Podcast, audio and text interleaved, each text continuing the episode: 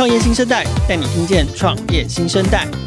无论是新发掘的创业之星、新创意见领袖的热门话题、投资风向、国际趋势以及创业生态圈的最新动态，收听创业小聚 Podcast，看新创在空中小聚。今天创业新生代节目的来宾是去年曾经上过我们节目单元科技产品与他们爱好者的产地的丽晴。丽晴在 PeakLodge 担任 Design Engineer。今年五月呢，他去了一趟旧金山，参加知名设计软体 Figma 的年会 Config 来担任讲者。所以今天我想要请丽晴跟我们分享一下他这一趟出门看见的所见所闻，也让好久没有出国了我们可以羡慕一下，然后来听听来自丽晴的创新分享。Hello，立晴。Hello，大家好。呃，丽琴，可不可以跟听众朋友还是介绍一下你自己的背景是什么？嗯，我是 PeakLodge 的 Design Engineer，那工作日常就是在 Product Design Team 产品设计部门担任工程师。那工作之外呢，我也是 Design Tips Today 的小编。那平常就在社群跟大家分享一些设计新知啊，或者是 Figma 的使用教学。OK，所以那个 Design Tips Today 其实某个程度就跟 Figma 是蛮有关系的，这样哈。对对对，对，你好像很早就是 Figma 这个软体的爱用者，跟这个叫什么？大使就是、哦、对，其实没有到大使啊，对，但的确我在大概五六年前就已经知道 Figma，然后开始使用。那个时候我大概大三、大四，嗯哼，对。那其实是因为我、哦、还好吧，就是因为我那时候大四有修了一些课，然后那些课需要做海报，嗯、那我就跟我的同学说，哎，那我们来用一个可以共编的设计软体，嗯、然后找找找才找到 Figma。等于是陌生开发的情况之下找到了这个软体，然后不但开始使用，而且就爱上了它。然后工作之后也开始持续的使用 Figma 在你的工作范围里面，然后甚至成为它的爱用者，然后协助在社群里面推广这件事情。其实最早期它还在 beta 的时候，我就已经注册了。那那个使用，坦白讲，它不是很好用，所以它很阳春。但我其实是很佩服，就是那个时候他们开始就很常用 Twitter。这个社群平台去分享说有关他们做每一个设计跟功能后面的决策，所以我比较是被这个东西吸引，就是我好像可以了解说背后这个产品的人到底在做什么，就是说产品跟使用者之间的距离很近。对对对，我几乎都可以知道每像他们的设计的一个 principle，就是相信是日本人，但在美国他叫 Show，对，我就很常可以看到他去讲每一个更新后面的想法，所以那时候就一直觉得，哎，这个蛮吸引我的。那我也从他们的想法学到很多，所以才一路这样子一直看一直看。那其实我第一份工作也，我们公司的设计师也不是用 Figma，嗯、但我们很常下班就在聊，哎、欸，最近 Figma 有什么更新呢、啊？那我其实蛮喜欢某些东西的。OK，所以等于是说，从 Beta 版开始，从刚开始认识这个软体，你透过它这种很开放的社群精神，你其实也是一步一步一直在跟随着这个产品的优化，就你一边用它。然后一边随着它的优化，产品进步了，你自己可能也进步了，这样。对对对，我觉得也是因为他们这样分享，我成长后看到的东西多很多。所以你好像两年前就曾经参加过 Config，对不对？对，其实那时候是二零二零的二月，也就是在美国 COVID 的爆发前一个月，我刚好有机会飞到美国，然后参加他们第一次的实体年会。哦，在两年前还有实体年会。对对对。可是那个那个时候纯粹是。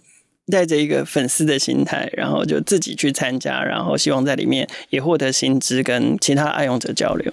对，那时候其实还没去过美国，然后一直找不到一个机会可以去，哦、然后想说，哎，刚好有年会，哎、啊、呦，想去美国，那就哎、嗯、一边玩一边参加，然后对，就第一次去跟很多设计师做交流。OK，然后那后来呢？接下来两年因为 COVID 的关系，有有实体的年会吗？哦，后来他们都改 virtual，就线上了，哦、所以就比较可惜。也就是说，二零二二年你这一次再去参加的这个年会，等于算是 COVID-19 爆发以来的首次回归实体年会。对对对，他们自己其实也很期待，因为他们租了一个新的办公室，Figma，嗯，嗯，对，那他们也很邀请，就是已经。远端工作很久的同事一起回来，所以某种程度是这些，因为我是报名讲者，嗯，对，那是讲者跟他们的员工一起开箱他们新的办公室，强势回归实体的空间、实体的活动，然后你竟然就是讲者了，对，这运气很好，怎么会有这个机会去担任讲者？哦，其实因为我之前在荷兰，还有上次在美国的 Figma 二零二零，我都是用、嗯、呃参加者的身份，对。对，那。这一次其实我那时候并不确定一般的参加者有没有办法到现场，但我知道讲者可以。嗯、对，那我就想说，哎，赌赌看好了，申请看看。对，那可能因为我这两年也有一直在就是耕耘呃 Friends of Figma 台湾，就是 Figma 台湾的社群，是对，那可能有累积一些分享或是一些活动，所以官方可能也知道说，诶，可能可以邀请我去讲。所以就有幸被他们就是录取。哇，wow，等于是说他们有对外公开征求讲者。对。然后你看到了这样的机会，你就你你自己的演讲经验多吗？就是 public speak，就是这种公开分享其实蛮少的。然后就我每次分享都自己压力都蛮大，我其实都很紧张，因为我我很喜欢，但我没有很擅长英文的。而且对，是第一次英文公开，那我就对。其实，在我们公司 Pick Lodge 其实蛮常用英文分享，可是那个都比较短，可能一到三分钟，然后就可以很好很好去准备短短的。但是我第一次做二十五分钟的英文公开演讲，就是 Keynote Speech，对，是 Keynote，然后我就哇哦，对，脑袋那时候空白。OK，所以第一次英文演讲，第一次做 keynote speech，然后而且就是在这样的大会，这种全球性的 Figma 的 users 大会上面。对，就是后来回头想一想，还觉得嗯，那时候有点大胆，对，对就就还是上了，所以机会很难得啊，要一股冲动哦。对，所以你从你决定就是 apply 要当讲者，然后被通知说 OK 选上了，诶，他们有没有说选你的理由是什么？他们应该有个评断标准，但我就没有办法知道。嗯、对，我是在那个我的 proposal，就我的申请上面塞了超多故事，我觉得可能是某几个有被 highlight 到，就是可能还没有看到，嗯、所以才有选上。但具体的话，我就不确定。所以你应该是唯一一个来自亚洲的讲者吗？日本其实是 Figma 今年开始很重视的地方，所以他们应该有主动去邀请日本地区的讲者。对，那台湾的话，目前我知道我，然后其他。亚洲的话比较少，可能占比不到十趴吧。你该不会是那个台湾第一人？可能是，应该是.对对对，应该是啊。OK OK，所以从你申请，然后确定被邀请担任讲者，然后到这个实际出国，你大概筹划了多久的时间？然后你大概做了哪一些准备？我其实三月中就知道了。对，那我是五月的第一天飞，第二天飞出去。嗯哼，所以我大概有一个半月可以准备。对，那这中间 Figma 会跟你对两次稿，就确保你哎内容可以，哎你说话的方式或者你。就是对简报吗？还是要对文稿？只会对简报而已，所以一些逐字稿或字很细的内容，他还是交给我自己去准备。嗯、他只想看大方向或是整个内容或结果是不是好的。然后就是口头上过一次，用视讯口头过一次，都是两次都是远端，就是线上大概四十分钟快速的过一遍。对，那但是因为中间就是。我稍微卡到我的呃疫苗的施打，所以我赶快在这一个半月，赶快再去想一下，我可不可以把疫苗打完整，嗯、然后美国那边可以承认，那我再顺顺利飞出去。对，那最后也还蛮幸运的，就是都打完了，东西都 OK，就飞出去了。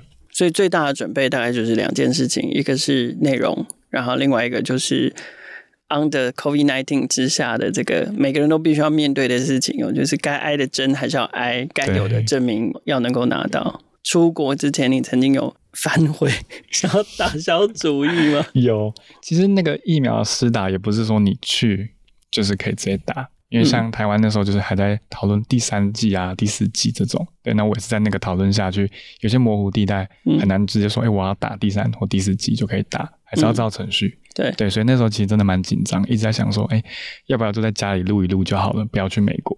哦，对对对，他好像其实另外一个选项是你不用实际飞到大会去嘛，你不用实际飞到美国，你也可以直接远端，然后你录一个 video 给他，你一样可以给先生。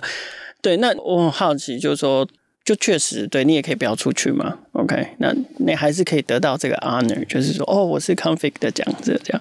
可是为什么你还是想要排除万难，就是一定要飞？就是其实被关太久，没有啊？不是，其实有个原因。那我觉得这个还蛮有趣的。你是想去美国玩呢？对，没有啊，这是次要，次要。其实主要是这样，就是我第一次跟官方 rehearsal，就是有一个简单的对稿完之后，我其实那时候很犹豫，因为第一次的对稿其实也讲的不好。那我想说，那不如不要弄什么疫苗了，就赶快把讲稿准备好，顺顺的录一录，在家里录一录就好，不要去美国。嗯哼。但结果就是因为我一直让 Twitter 发这些我的状态，那刚好我认识了一个在 Figma 工作的朋友，嗯，对，他是那边员工，他就主动 DM 我，他就私讯我说，哎，听说你第一次 rehearsal 还不错，那你有没有想过来旧金山，就是这个 studio 讲？那他说大家都很想看我。对啊，可是你，可是你们应该只是网友吧，对不对？对，但是因为因为有时候 Twitter 会放一些我们的生活或是我们一些想法，所以久而久之，我们有一点像网友，对。嗯、然后他就讲了那句，其实大家都想看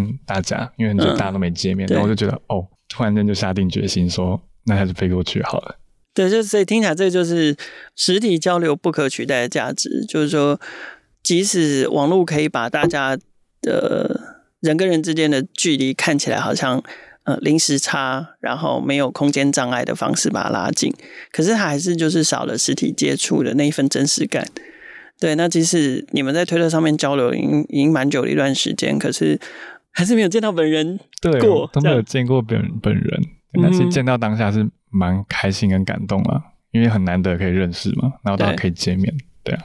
所以飞到美国之后是不用隔离的。对，其实美国好像都蛮自由的，就是如果你。真的有中，那你就在家里自己待两三天休息。嗯、那没中，你就是正常可以出去。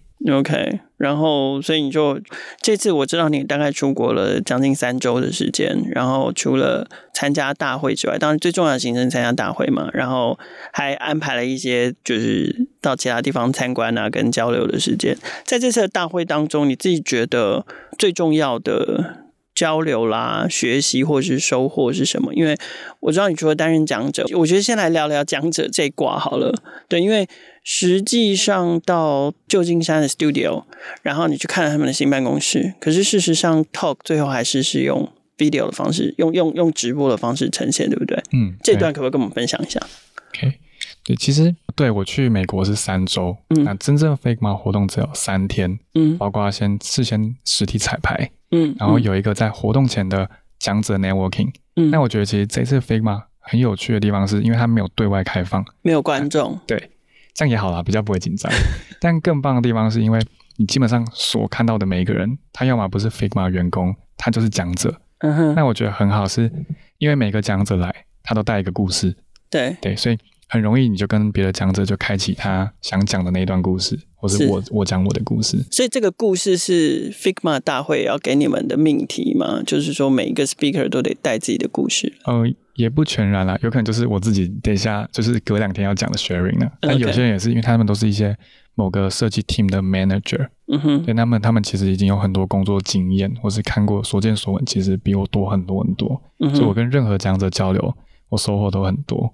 对，那有的像是 HBO，有在保时捷的公司，嗯，对，然后日本企业那边有很多日本有趣的企业文化，嗯哼，对对，然后有一些是 Crypto，这次他们有邀请很多 Crypto 讲者，嗯，所以其实其实讲者的背景都很多元，那每个人想讲的东西都很不一样，嗯，对，那其实那个讲者参会就很棒，就是一个会前大家先交交朋友这种感觉。OK，然后你刚刚有提到就是说这个是。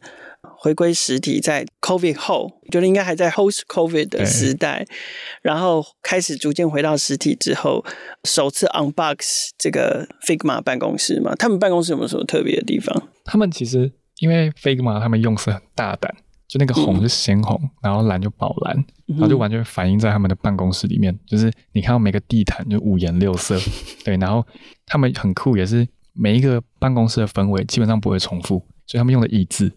也不太会重复，那、嗯、我就那边算椅子的种类，然后发现有二三十种，我就哦哇，好有钱，对，对，有钱就是任性，对，不统一、不规格化，就是都长不一样，对对啊，就蛮缤纷的。可是你觉得他们这样的设计风格是，比如说呼应了他们的产品文化，或者是企业文化哪一个部分？是鼓励创意吗？还是？我觉得，因为其实 Figma 他们其实内部组成的民族，或是肤色，或是人种。就是都很不一样，嗯，但其实，在用色大胆，我觉得啊，可能有点牵强啊，但至少我自己感觉是，就他们也蛮鼓励不同的声音，或是不同的样貌，嗯，都可以发声这种感觉。OK，所以他们也蛮鼓励多元性的。对对对。OK，然后看完办公室之后，我知道你在正式演讲之前，还得先经过一次 rehearsal，对，就是预演。哎，那个摄影棚是他们自己的吗？对，他们其实这一次租这个大办公室的，他们总共这栋大楼里面租了。四个楼层，嗯、对，那我们在十楼，对，那十楼走廊的两端就各有一个 studio，可以做录制，就是摄影机都可以进来啊，嗯、有那种很棒的隔音布幕，对，哇 Wow, 对对，那他们好像也是为了可以更多录制的工作啊，所以才有那一层办公室。哇，好酷哦！嗯、所以我我觉得这好像是接下来这个，尤其是台湾新创公司，如果你准备要重新装潢办公室的话。可能可以思考一下，可以有这个必要在自己的办公室里面打造一间像录音室或者是像摄影棚这样的配，蛮方便的。对啊，OK，然后进到正式的演讲就会是用录影的方式了，因为没有实体观众的关系。对，其实那次实体彩排跟实际直播其实差不多，嗯，底下都是两三台大摄影机，嗯，还有一个大字报跟五六个工作人员，其实都差不多。欸、所以所以真的有提词机哦，就是像那个我们在奥斯卡颁奖典礼看到的那样子。对，对，而且他他那个荧幕有够大，他很怕你看不到。我就是那个紧张到我眼睛就是开始模糊，然后发现那个字好像因为像那个哈利波特那个字会跳舞，对，我就越越讲越紧张，对，我就一直眨眼。那那个呢？那那个什么，就是播放器，他怎么跟着？是你自己操控那个稿子的顺序？哦，他们好像是我的遥控器是主要控制我的投影片，只是那个提词机会跟着投影片，然后就一页对一页啊，是所以它是一页对一页，一页对一页，所以我切到下一页，提词机也跟着提到下一页。嗯哼。哇，那还好有提词机。对，其实啊，但是那个提词机也是我自己要写了，所以我花了很多时间是在写英文的逐字稿。对，因为我怕我讲不够顺，或突然卡在那边就很尴尬。哎、欸，所以有讲者是不用逐字稿的。就，因为我不是 native speaker，所以我全部的，因为我的思考都是中文，那我还要换英文，那一定不够快。对，那八成讲者应该都是。欧美国的人，对，那他们其实很顺。那你自己在打完逐字稿之后，你有在饭店自己私底下有去练习，就是看逐字稿的？有有有，我就是还要把我的荧幕，就是因为我第一次实地彩排之后，我才知道实际那个提词提词机的距离。嗯，对，所以我回到饭店，我还要把我电脑就拿远一点，假装我在模拟看那个提词机，就有一点点远这样子。对，对，然后再。就是放声念那个稿子的感觉。对，因为跟大家分享，就算在有稿子的情况之下，一旦你上场，一旦你有一点点的慌张或者是情急，你就会发现你找不到你刚刚讲到哪一段，对，对你你就会接不到，你知道吗？我有时候会快断掉，然后要赶快回神说：“哎、欸，我不能断掉，我要跟上我的逐字稿。”对 对。哦、oh，OK，但还是顺利讲完了吗？对，嗯，二十五分钟的时间，对对，那你自己花多少时间准备的逐字稿？其实真的开始准备就是三月中，从准备内容开始。对，嗯、那逐字稿其实是我在飞过去，就五月的第二天飞过去之后才开始写，对，大概写了一周。嗯哼，对，OK，写了一个礼拜哦，哇。对。好，然后这中间时间还要工作吗？对，其实主要原因是因为我必须跟台湾的时间上班，所以就是我在美国的晚上七点大概要工作到半夜两点，其实不太好了，不要学，就是出去玩就好好出去玩。没有，所以其实当然就是公公司其实是支持你到美国去参加这样的交流性质的活动的。对对。可是毕竟就是说还是要配合远端，然后远端之外，现在大家在台湾工作。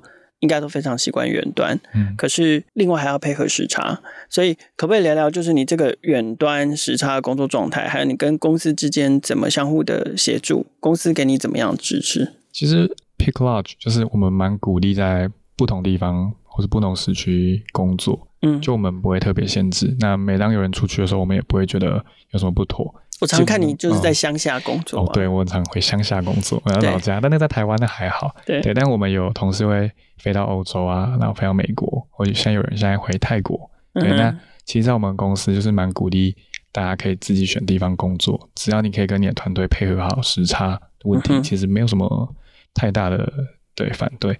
对，那所以我去美国基本上就是跟着台湾的时间上班。嗯，我们当然也可以选择直接请假。对，那我是觉得我还可以。因为其实我是晚上的时间上班，嗯，那没有影响到我白天出去就是看美国的一些景色，嗯，所以我就选择哎，嗯，白天就是去玩去旅游，嗯，那晚上回家就是再配合台湾上班，嗯嗯嗯，公司好像那个连住宿都有提供，对，我觉得真的很棒，就是我们公司在 Bay Area，就是西谷那边的 Mountain View，对，这样有一栋公寓，就小小房子啊，嗯，所以就是我们每次有人去之前参加。呃，现在叫 Meta，以前 Facebook 的 F 八，对，或是一些 Google I O，对，我们就可以直接住在那边，OK，超近的，好羡慕哦。对，那个之后我们如果去西谷出差，看可不可以借住一下。可能要来我们公司工作，员工才可以。OK，好，所以其实这一次出国，其实我知道机票还有活动期间的住宿其实是 Figma 就是 Config 大会提供，然后其他的时间、其他的住宿就是是由公司 support 这样子。对对对，所以我基本上机票住宿都被摊掉了。对你来说啊，就是远端工作，然后再配合时差。虽然你刚刚说你就是调节晚上的时间，然后配合台北的作息来工作，然后你你其他的时间当然是可以自己安排的。可是这个对你来讲，会不会还是很累？因为对，因为毕竟你得工作到来晚上两点、一点、两点，白天还有白天想要到处去走走看看的行程。对，你自己怎么调节这一块？其实没有到特别调节，我不知道。大家会不会？大家会不会有那种情况？就是你出国玩，你体力就突然变超好，你每天都可以超早起。对，我那时候大概都八点、七八点就起床。嗯。对，所以其实睡得有一点点少了，因为就两三点工作完，嗯、然后七八点又起床就出去玩。对。对。那我没有特别调节，我可能就是下午两三点吃饱饭会睡一下。嗯。对。然后下午再就不要做太会出去太远的活动。嗯。对，然后因为在接晚晚上上班。哇塞，果然是年轻人，体力很好。我觉得虽然出国交流这件事情现在越来越开放嘛，那台湾人出去现在几乎都就是国外的边界应该都开放的差不多了，只是现在大家还卡着还不肯出去的原因，是因为大部分都是因为回来还要再隔离这样子。你这次回来隔离了也是七加七？对，我这次还是要回来隔离，然后隔离了七天，在台北住了七天的防疫旅馆，然后再自主七天。所以你这次花最多钱是在台湾住防疫旅馆？没错，但我挑比较便宜的，所以对最大的开销居然是防疫旅馆。对，反而就是这趟出国的旅费，呃，应该说那个机加酒反而没有花到什么钱，然后结果就旅馆钱是花费在自己的国家。对，在自己的国家花最多。好，可是我想现在大部分人就是因为卡债回来还要隔离，所以不太出国。可是我想这件事情是越来越开放了。那那我们刚刚大概有聊到一下，就是实际与会这件事情，其实有它的不可取代性，就是说真实的交流。那除此之外呢，你你觉得在这一次在这个大会上面，能够实际的跟这些讲者碰到面，然后或者是实际在现场听到他们的一些分享，对你来说有没有什么其他的不可取代性，或者是说你有没有推荐这次大会里有没有哪些题目是？没有办法到现场的，我们可以一样透过影像的方式，可以去了解的主题。OK，第一个就是说，为什么还是要办去参加实体的？我觉得有一个点就在于，呃，如果你看线上的或是之后的 recap，就是回播，嗯、其实你跟那个讲者的关系就是单向的，嗯，因为他不会认识你，而且你只能认识他就在那个二十五分钟里面，嗯。可是唯单到了就是那个会场，我基本上在他上场前，我是可以给他鼓励。嗯，然后我们下来之后，我还可以跟他讲说，你刚才讲的哪一段，我觉得很棒。嗯哼，对，那甚至我那时候跟德国的讲者，我们就还有相约，就是诶，活动后我们再约一下，因为他刚好讲的一个东西，跟我现在在做的一个小 project 有点关系。嗯，对，所以我们还花了一些时间跟彼此聊聊天。嗯，那我觉得那个是实体活动最难得，也是几乎没办法被取代，就是你真的可以跟很多不一样的人接触。嗯，就是说，如果针对共同的话题。共同兴趣，或者是一些呃共同的关键字，激荡出什么火花的话，可能要实体见面才能够激荡出那个火花。然后要把那个火花延续下去，可能也是要在就是实际见面的那个当下，赶快打铁趁热。我刚刚差点讲的趁火打劫，打铁趁热就是扒着它，然后赶快把那个火花让它延续下去。对对对。好了，虽然我们去不了，可是刚刚忘了请你就是跟我们推荐，有没有哪几个题目你觉得哇，在这次的 Config 里面，我们应该要回去跟着一起 recap 一下的？哦，我是蛮推荐两个，当然其他的都很棒，嗯，对，但这两个是因为我在强者的晚会就有跟他们吃饭聊天，嗯，然后他们实际在讲的时候，我也有在现场听，对，那第一个就是在保时捷工作的两个设计师，嗯，他们其实在讲怎么活化他们办公室的布置。啊，借由大家一起，就是在 Figma 一个可以一起编辑的状态下去重新布置他们的办公室，然后增进大家对办公室的这种情感连接，所以它更像一个 team building 或一个 culture 的这个扩散。好妙的应用哦！对对对对，嗯。然后它很酷，是因为其实很多人会用 Figma 或 FigJam 一起做那种布置，对。但我们大部分都做平面的，对。但他们很酷，是把立体的家具又做出来，所以你更有代入感。因为你看到一个椅子的时候，你不会看到是一个平平的照片，你看到是一个三 D 立体的椅子，嗯，那你就会更想去移动它，把它摆到某个地方，真的像在装潢办公室一样。对，所以那个就是我觉得是在活化你的，呃，像有点像 team building，嗯，就是给你自己的公司，给个 team building 的一个很棒的工作坊，可以用的一个方法，所以我蛮推荐这是第一个。可是这样不就是大家都要会用 Figma？对，但是其实用 FigJam，FigJam 这个软体蛮酷的，它功能其实相对很多这种共编软体做 workshop 的软体，它其实功能相对比较少。嗯嗯，对，但是所以你可以更专注于就是跟你的其他的成员的这个互动。嗯，对，所以用 FigJam 办这个工作坊，我觉得还蛮有趣的。所以就是说，它其实并不像我们真的在用 Figma 做设计的时候，要那么强调设计或者是它最后呈现出来的成果。对，它比较重视那个共创的功能跟共创的过程。对对对，嗯。然后第二个是一个法国的女生讲者叫 Morgan。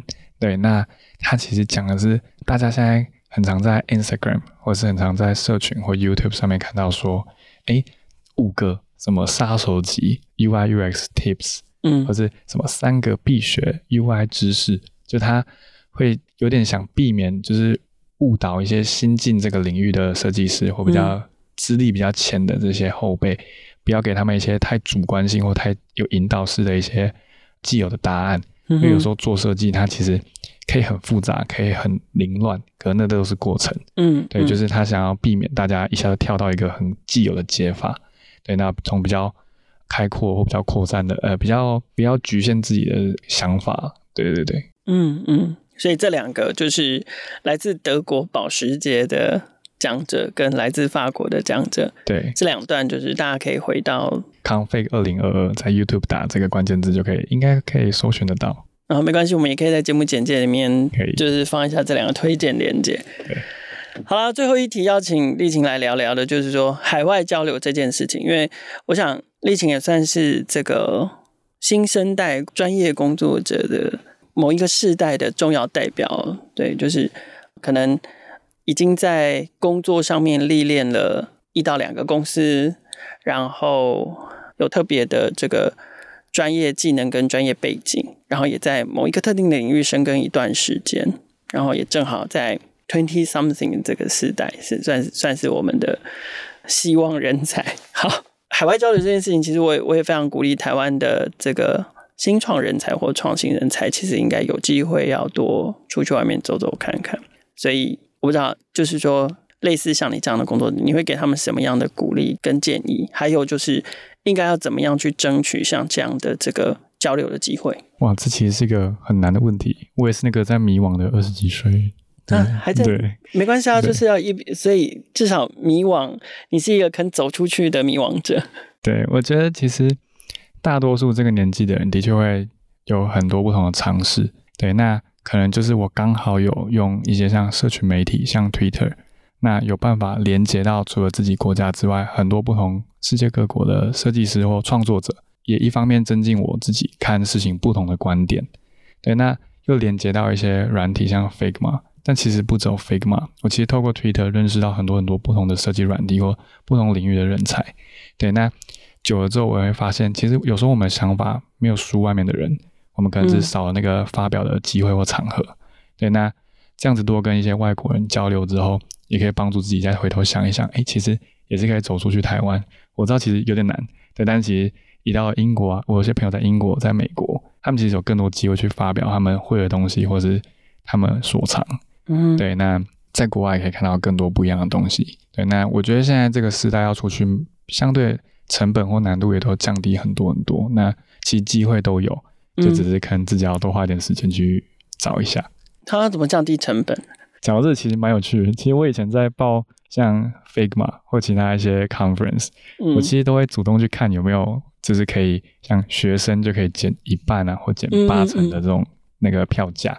像我之前看到 Figma 蛮酷，他会问你是不是第一代的大学生，也就是你的呃上一代或上上一代，就是你的爸爸或是阿公阿妈，他们其实没有念大学，你是第一代的大学教育者，嗯、那也会有一些折扣。对，嗯、那其实我通常报活动的时候都会先看。